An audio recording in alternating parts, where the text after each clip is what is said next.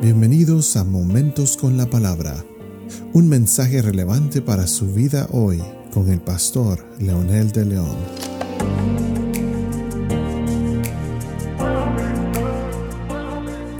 Saludos y bendiciones a todos y a todas. Aquí estamos nuevamente para continuar con un episodio más de Momentos con la Palabra, para resaltar precisamente eh, la continuación de lo que venimos diciendo del mensaje de Jesucristo, la encarnación del mensaje de Jesús y la importancia que éste tiene tomando en cuenta el contexto mismo por el cual Jesucristo tuvo que venir a esta tierra. Hoy vamos a continuar con el segundo principio que eh, nos corresponde hoy. El primero era acerca de no dudar de la palabra, no dudar de Dios, que lo que Él dice es una verdad. Hoy vamos a hablar de la importancia de rechazar los deseos de la avaricia, la codicia, que son fruto precisamente de la carne, como el versículo 5 y 6 del capítulo 3 de Génesis lo manifiesta. Adán y Eva mezclaron la necesidad buena, como de comer, la necesidad buena de superarse con el deseo que despertó la codicia. Los deseos de la codicia los hicieron desobedecer el mandato y pecar contra Dios.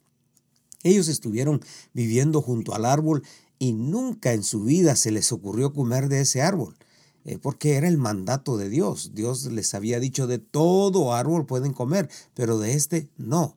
Y, y, no hay ningún relato que diga que ellos tuvieron esta oportunidad o quisieron desobedecerlo pues yo creo que ni siquiera se les ocurría porque ellos tenían todo lo que necesitaban y vivían muy bien. Si ellos sabían este mandamiento, entonces, ¿qué los motivó a desobedecer? Hemos venido hablando de este relato. En primer lugar, fueron engañados, pero también fueron motivados. Según las cuentas, ellos empezaron a evaluar las posibilidades, a contemplar el potencial que tendría tal como el mentiroso les decía. En otras palabras, ellos eh, fueron como motivados para tomar decisión, tomar, usar su libre albedrío de una manera incorrecta. Ese es un trabajo muy astuto, se necesita mucha astucia y eso es lo que el enemigo hizo allí y sigue haciendo en nuestros días. Fue tan contundente el engaño que jamás ellos evaluaron quién se los decía. ¿De dónde venía esa voz? Cuáles eran los motivos del engañador para que hicieran lo que les estaba insinuando hacer. Nunca evaluaron ni calcularon las consecuencias. Ellos nunca se imaginaron que no era necesariamente para que ellos potenciaran lo que tenían, el poder que tenían, sino sencillamente para cumplir los deseos del engañador de venganza en contra de Dios por no tener la preeminencia. Desde el momento que ellos empezaron a pensar en ellos mismos, entonces vinieron las convicciones, falsas por supuesto, pero finalmente convicciones de que ellos podían hacer más de lo que ya estaban haciendo. Nunca se conformaron, nunca evaluaron que ellos eran felices, eh, tenían todo y sobre todo el favor y la amistad de Dios. Ellos nunca se dieron cuenta de eso como nunca antes ellos habían experimentado la ira de Dios ni ser una raza caída, entonces el enemigo se aprovechó de, su ingenuidad. Ellos eran ingenuos, simplemente había pureza en sus acciones y por supuesto esto se desvió. Y esto logró con la actitud de desobediencia hacer un mundo totalmente desventurado y triste. Con mucha razón y con acierto hemos llegado a la conclusión que siempre lo bueno llevado a los extremos se convierte en pecado. Ellos tenían libre albedrío, ellos tenían la capacidad de decidir su futuro. Ellos podían labrar su felicidad si, eh, eh, no, sin necesidad de ser como Dios. Ellos tenían el dominio completo de lo creado, tenían la bendición de Dios pero contemplar la posibilidad de algo más que realmente era una fantasía, una mentira y sobre todo una trampa, los llevó a otorgar esos derechos y a convertirse en una raza caída y por supuesto, por ende, en ser enemigos de Dios. Nunca pensaron que ese sería el extremo de su situación al poner oídos y al dejarse convencer por el enemigo. Por esta y muchas otras razones necesitamos solo poner oídos a la palabra de Dios. Nunca hay que creer en esas fantasías humanas que vamos a ser felices, que tendremos realización, que seremos poderosos, que tendremos prosperidad, que seremos dueños del mundo.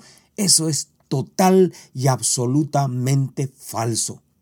Yo puedo preguntarle a cualquier millonario del mundo que sea anticristiano y que sea como sea, si realmente es feliz, si realmente se siente realizado como muchos les dicen, yo les puedo garantizar que no. O aquellas personas que viven desordenadamente, que me digan cómo se sienten el segundo día después de hacer tantas cosas pervertidas en su vida.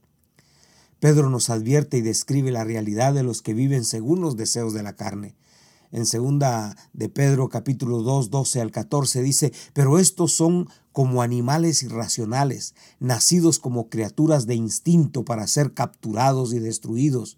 Blasfemando de lo que ignoran, serán también destruidos con la destrucción de esas criaturas, sufriendo el mal como pago de su iniquidad Cuentan por deleite andar en placeres disolutos durante el día. Son manchas e inmundicias, deleitándose en sus engaños mientras banquetean con vosotros. Tienen los ojos llenos de adulterio y nunca cesan de pecar. Seducen a las almas inestables, tienen un corazón ejercitado en la avaricia, son hijos de maldición. Eso es lo que literalmente dice el, el apóstol en su segunda epístola hablando, refiriéndose precisamente a esas personas que pretenden tener todo, que pretenden llegar a todo, pero viven de una manera infeliz.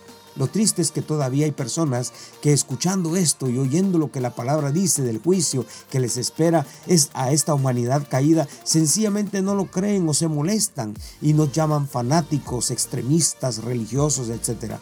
Pero no por la molestia de estos Dios ignorará su pecado. Por esto Cuán grande es la obra de Cristo, porque nadie se escapa, pero en Cristo todos somos redimidos y ahora hay oportunidad de redención. Oremos juntos. Señor, yo necesito a Jesucristo tu Hijo, necesito el perdón de mis pecados y necesito a tu Espíritu Santo para vivir en victoria. Te lo suplico, Padre, en el nombre poderoso de Jesús. Amén.